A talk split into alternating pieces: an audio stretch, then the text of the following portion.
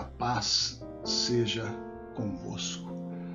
Estou gravando esta breve mensagem para deixar aí uma reflexão para nós neste dia onde a humanidade enfrenta dias turbulentos, onde a humanidade enfrenta dias que já era previsto na palavra de Deus, já era previsto na escatologia bíblica, mas eu gostaria de trazer para você nesta tarde uma palavra de ânimo. A Bíblia diz que tudo tem o seu tempo determinado e há tempo para todo o propósito debaixo do céu. Houve tempo de nós estarmos regozijando, de alegria, de felicidade. Houve tempo de estarmos tristes por causa da perda de entes queridos. Hoje, como escreveu Salomão no livro de Eclesiastes, é tempo de afastar-se de abraçar. É tempo de afastar-se das pessoas, porque um simples vírus, né, uma simples patologia mudou a forma de vida de toda a humanidade. Todas essas esses acontecimentos são previsões bíblicas, meu querido ouvinte. Eu gostaria de lembrar você que Deus está no comando de todas as coisas. Não há nada nesse mundo que possa impedir o operar de Deus. Diria para você com convicção de vida que a palavra final ela vem sempre de Deus. Olha que interessante, olha que interessante. Salmista Davi, o grande rei Davi, chega a dizer o seguinte: O Senhor é meu pastor e nada me faltará. Deitar-me faz em pastos, guia-me mansamente por águas tranquilas e refrigera minha alma, guia-me pelas veredas da justiça, por amor do seu nome. Por amor de Deus Pai e pelo seu nome, o nome do Senhor Jesus.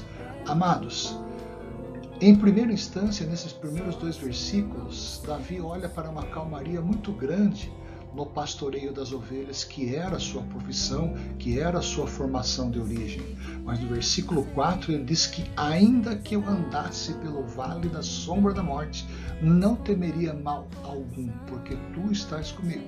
A tua vara e o teu cajado me consolam. Antigamente, o Vale da Sombra da Morte era exatamente aquele deserto onde se depositavam os cadáveres da guerra. Era um lugar sombrio, triste, temoroso. Num sentido espiritual, para nós hoje, trazendo para nós esta mensagem, eu posso dizer para você que estamos passando pelo vale da sombra da morte. Dias difíceis, a Bíblia diz que haveriam para nós, para a nossa geração. Veríamos pai contra filho, filho contra pai. Né? O ódio crescente, o amor de muitos se esfriariam, mas pode ter certeza, meu querido ouvinte, Deus está no comando de todas as coisas. Nada foge do comando de Deus.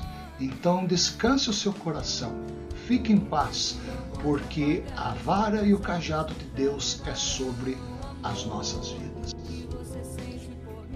Tenho-vos dito isso, disse Jesus, para que em mim tenhais paz. No mundo tereis aflições, mas tende bom ânimo. Eu venci o mundo. Saiba você, meu querido irmão, minha querida irmã, que Deus é o único que pode trazer a paz para o nosso coração. O dinheiro não traz, a estabilidade econômica não traz, um bom nome de família não traz, os títulos acadêmicos não traz, a sua posição na sociedade não traz. O único que pode trazer paz em seu coração chama-se Jesus Cristo. E nesta oportunidade, nesta mensagem, o Espírito Santo diz para você: não temas e não, não te atemorizes, porque Deus é contigo. Ele toma você pela sua mão. Deixe a paz de Jesus entrar no teu coração. Descanse, descanse.